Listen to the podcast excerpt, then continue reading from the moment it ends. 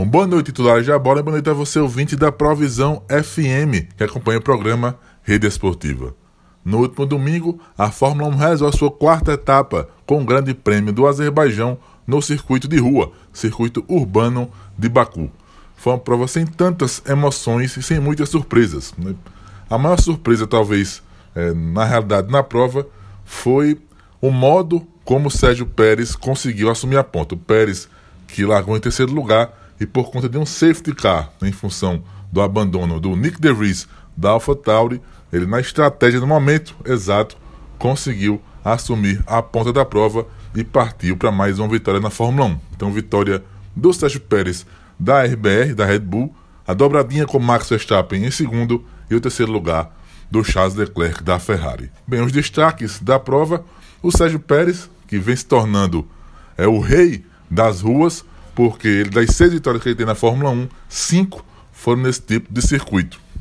O Leclerc, que fez a pole position, e foi uma pole position é, importante para suas pretensões dentro da Ferrari, para seus números dentro da Ferrari, porque ele agora se tornou o terceiro piloto com mais poles na Ferrari. O primeiro é o Schumacher, Michael Schumacher, com 58.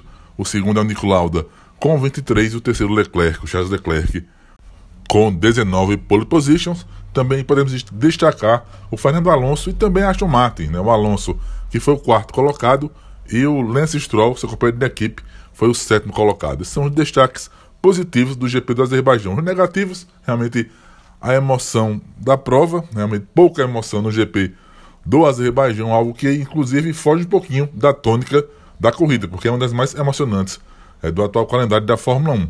E também é o Nick De Vries, né, o holandês que chegou à Fórmula 1 com alcunha né, de título mundial na Fórmula 2, título mundial na Fórmula E, mas que até o momento, inclusive ele estreou bem ano passado lá no GP da Itália pela Williams, marcando ponto, sendo nono colocado, mas neste momento pela AlphaTauri não está tendo um bom desempenho, o holandês Nick De Vries.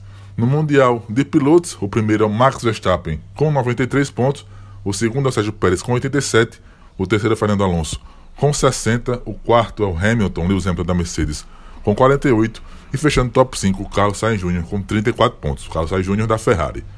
No Mundial de Construtores, a Red Bull né, é de lavada, né, por enquanto, com 180 pontos é a líder, a Aston Martin é a segunda com 87, a Mercedes é a terceira com 76, a Ferrari é a quarta com 62 e fechando top 5 a McLaren com 14 pontos. Então, realmente é uma disparidade muito grande. Da Red Bull, que é a primeira com 180 pontos, para a McLaren, que é a quinta colocada com 14 pontos. Realmente, a Red Bull esse ano vai ser campeã de construtores com antecipação e também de pilotos. E isso, uma das dúvidas, né, até o momento, na Fórmula 1 é se a Red Bull vai liberar essa disputa entre o Max Verstappen e o Sérgio Pérez, lembrando que também é outra dúvida realmente se o Sérgio Pérez vai conseguir manter esse ritmo, porque ele já venceu duas provas esse ano, mais duas provas em circuitos de rua, a sua especialidade. Então, lembrando que das três provas seguintes que nós temos na Fórmula 1, duas também são em circuito de rua. Próximo domingo, o GP de Miami e no dia 28, o GP de Mônaco. Então vamos saber se realmente Sérgio Pérez está na briga pelo título ou não. Então a Fórmula 1 que passou aí praticamente três semanas sem corridas, agora volta praticamente com três semanas com corridas. Então, próximo final de semana, GP de Miami, no dia 21, GP da Emília România, lá em Imola, na Itália, e dia 28, o Grande Prêmio de Mônaco de Fórmula 1. Um grande abraço a todos e até a próxima curva. Carlos é Cooper, titular da bola, Provisão FM, a casa da Fórmula 1 no interior de Pernambuco.